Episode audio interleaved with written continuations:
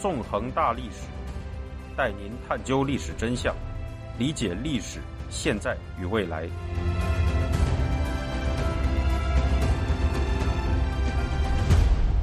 大家好，欢迎大家收听《纵横大历史》，我是主持人孙成。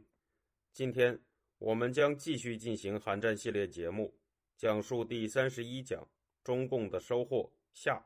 在上一讲中，我们讲述了韩战带来的巨大人员伤亡，以及中国在这场战争中付出了参战各国中最大规模军事损失的事实，并讲述了中共为了维持韩战的巨大开支，以及由战争形成的以重工业。尤其是国防工业为重心的产业结构，对民众发动了一场粮食战争，并对农民进行了残酷的粮食掠夺。事实上，在大跃进发动之前，中共的粮食战争已经造成了成千上万民众的死去，饿死三千多万人的大饥荒的道路已经被铺平了。一言以蔽之，韩战实际上是导致大饥荒的重要原因之一。值得进一步探究的是，中共这套畸形的产业结构究竟是怎么来的呢？事实上，这套产业结构的诞生和韩战有直接的关系。通过以棋子的身份执行斯大林在朝鲜半岛的战争计划，中共获得了苏联的大力援助，建立了初步的工业体系和现代军事体系。可以说，如果没有苏联的援助，中共。就根本不可能把战争进行下去。在解释这一点之前，我们还是先从最近发生的一件事开始说起吧。今年二月一日，中国上映了主旋律韩战电影《长津湖之水门桥》。这部电影是去年九月上映的《长津湖》的续作。如我们此前所说的，长津湖战役实际上是美国海军陆战队的一段荣耀过去。也是中共军在韩战中打得最难看的战役之一。中共方面把长津湖战役丧事喜办，宣传成一场所谓的大捷，实际上也反映了他们在进行政治宣传方面的一贯做法。由于我们之前对他们类似行为的驳斥已经进行了太多，今天对这个问题就暂不赘言了。值得注意的是。在对《长津湖之水门桥》这部电影进行的政治宣传中，有不少文章都说当时中共军装备的是小米加步枪。尽管在韩战当中，中共军在武器装备层面不如美军是一个事实，但这并不意味着中共军队真的是使用小米加步枪去和联合国军作战的。实际上，所谓的小米加步枪。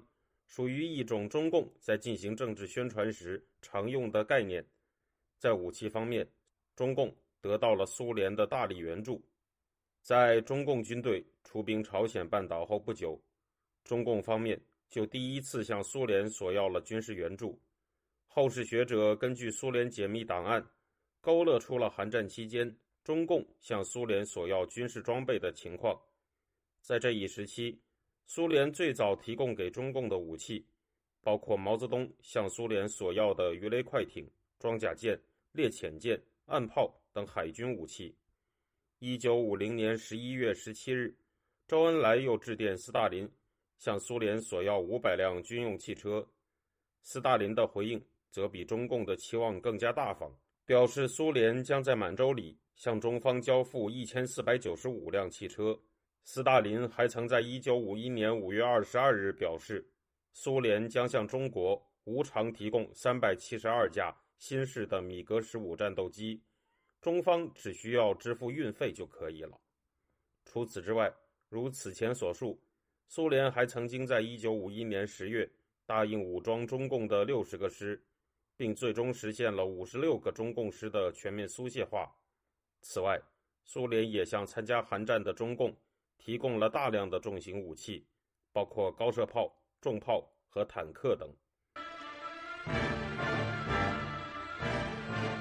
苏联在大规模军事援助中共军队的同时，也派出了大批驻华军事顾问。对于这一点，韩战史及冷战史学者沈志华援引档案进行了较为系统的勾陈。在中国近代史上，苏联曾多次向国共两党派出军事顾问，支援了第一次国共合作期间的国民革命军、中国的对日战争以及国共战争期间的中共军队。到韩战爆发时，苏联驻华军事顾问的人数就已经超过了两千人，并在中国设有军事总顾问团。最初的军事总顾问由苏联驻华使馆武官科托夫中将担任。在韩战爆发后，斯大林又派出了苏军副总参谋长扎哈罗夫大将作为斯大林的私人代表前往中国。不久后，扎哈罗夫出任军事总顾问的职务，科托夫中将则变成了副总顾问。一九五一年四月，扎哈罗夫回国后，苏联空军的克拉索夫斯基上将接任军事总顾问。一九五二年七月，克拉索夫斯基回国，科托夫中将。又重新出任军事总顾问，担任这一职务，直到韩战结束的1953年7月。此后，苏联又有两任由高级将领出任的驻华军事总顾问，这个职务的设置一直持续到了1960年7月。另一方面，在韩战爆发后，苏联驻华军事顾问的人数极大的膨胀了起来。沈志华援引了一份来自台湾的档案文献。表示，在一九五零年六月至一九五一年九月之间，苏联在华顾问和技术人员共有约八万人，其中首要者和领导者有四百四十二人，包括军事顾问三百一十人，政治顾问四十七人，经济顾问和专家七十二人，专业间谍十三人。沈志华虽然认为这些数据并不准确，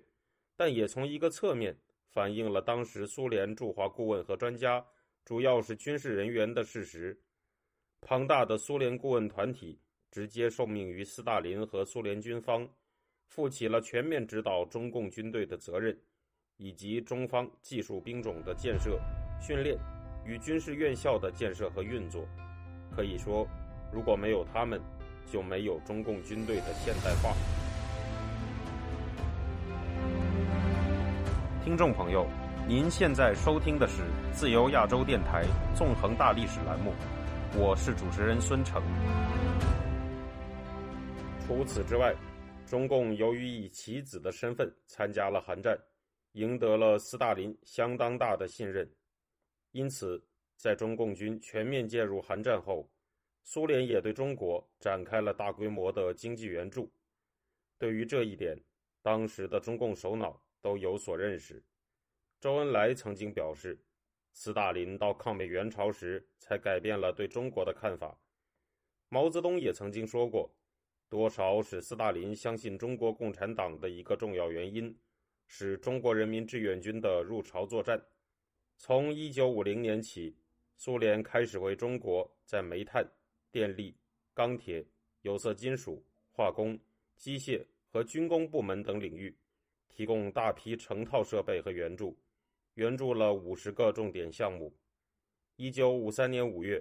苏联又在钢铁、机器、电力、煤矿、石油、制药、食品等领域设立了提供成套设备援助中国的九十一个重点项目。此后，在一九五四年十月，苏联又在能源工业和原材料工业方面追加了援助中国的十五个重点项目。这三批苏联援华项目主要集中在重工业领域，被统称为一百五十六个大项目。通过这些项目，苏联为中共建设起了一套初具规模的工业体系。除此之外，苏联也向中国提供了大量的科技文件和图纸。一九五四年十月，苏中两国签署了科学技术合作协定。在这之后，直到1959年，苏联就根据这个协定，向中国无偿转交了1100套工业企业及其他建设项目的设计资料，3500套制造各种机器设备的图纸，950套技术资料和2950个专题的各种技术说明书。对于苏联在中国工业化建设中的地位。当时的中国驻苏大使张闻天，在一九五二年一月十六日写给周恩来的一封信里，曾经这样表示说：“对于中国今后工业化有决定意义的大型工厂和矿场的建设，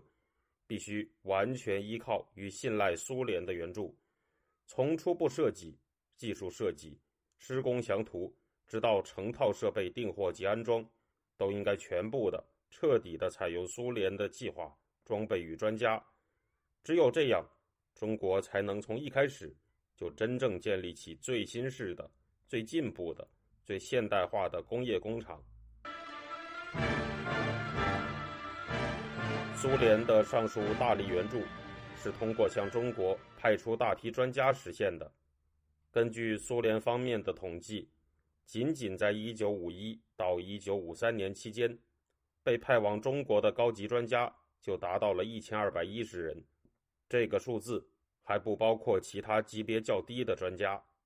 苏联在中国设置了在华专家总顾问的职务，在1952年年中。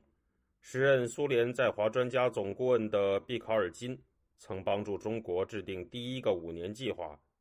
对于苏联专家所起到的作用，中国中央财经委在一九五二年二月发布的一份报告中这样说道：“两年经验证明，由中国技术人员来设计的小工厂或小规模恢复改建工厂，在设计技术上的缺点弊病已经很多，浪费很大。”而巨大复杂工厂的设计一个也没有成功，都是半路回头再请苏联设计的。所以若干年内，在中国高级技术人员未养成时，聘请苏联设计组是一种迅速省钱又十分稳当的办法。苏联专家的不可替代性由此可见一斑。可以说，中共在一九五三至一九五七年间实行的第一个五年计划。核心就是苏联的援助，如果没有苏联的援助和专家，中共的一五计划就不可能制定，中共的整个以重工业、国防工业为核心的计划经济体系就不可能建设起来。而这一切的实现，正如毛泽东和周恩来所说，是来自中共通过参加韩战取得了斯大林的信任。这样一来，一个更大的历史图景。就浮现在了我们的面前。通过作为斯大林的棋子参与韩战，中共获得了斯大林的信任，从而得到了苏联的大力援助，初步建成了一支现代化的军队和以重工业、国防工业为重心的产业结构以及计划经济体系。为了维持重工业、国防工业畸形膨胀的产业结构，中共就对农民发动了一场粮食战争。并铺平了通往饿死三千多万人的大饥荒的道路。总的来说，中共通过韩战收获到了苏联的大力援助，在军事层面获得了现代化，在产业层面获得了工业化，在经济层面获得了计划经济体系。对于中共而言，韩战带给了他们非常非常大的收获。然而，中共的这些收获。事实上，也就意味着民众的深重灾难。那些在粮食战争中因奋起反抗而被杀害，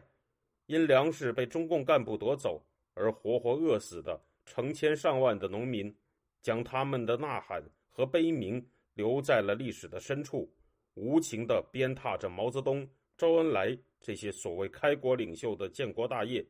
揭露了中共所谓抗美援朝的残酷本质。不过，在这个巨大的历史图景当中，还有一处很重要的问题需要解答：苏联这样大力的援助中共，究竟是出于什么目的呢？整场韩战，在苏联当时的国际考量中，究竟又占有什么样的位置呢？中共在苏联当时的国际战略里，又在扮演着一个什么样的角色呢？回答了这些问题，我们就能够看到一幅。隐藏在这幅巨大图景背后的一幅更大的图景，这就是我们下一讲将要涉及的内容。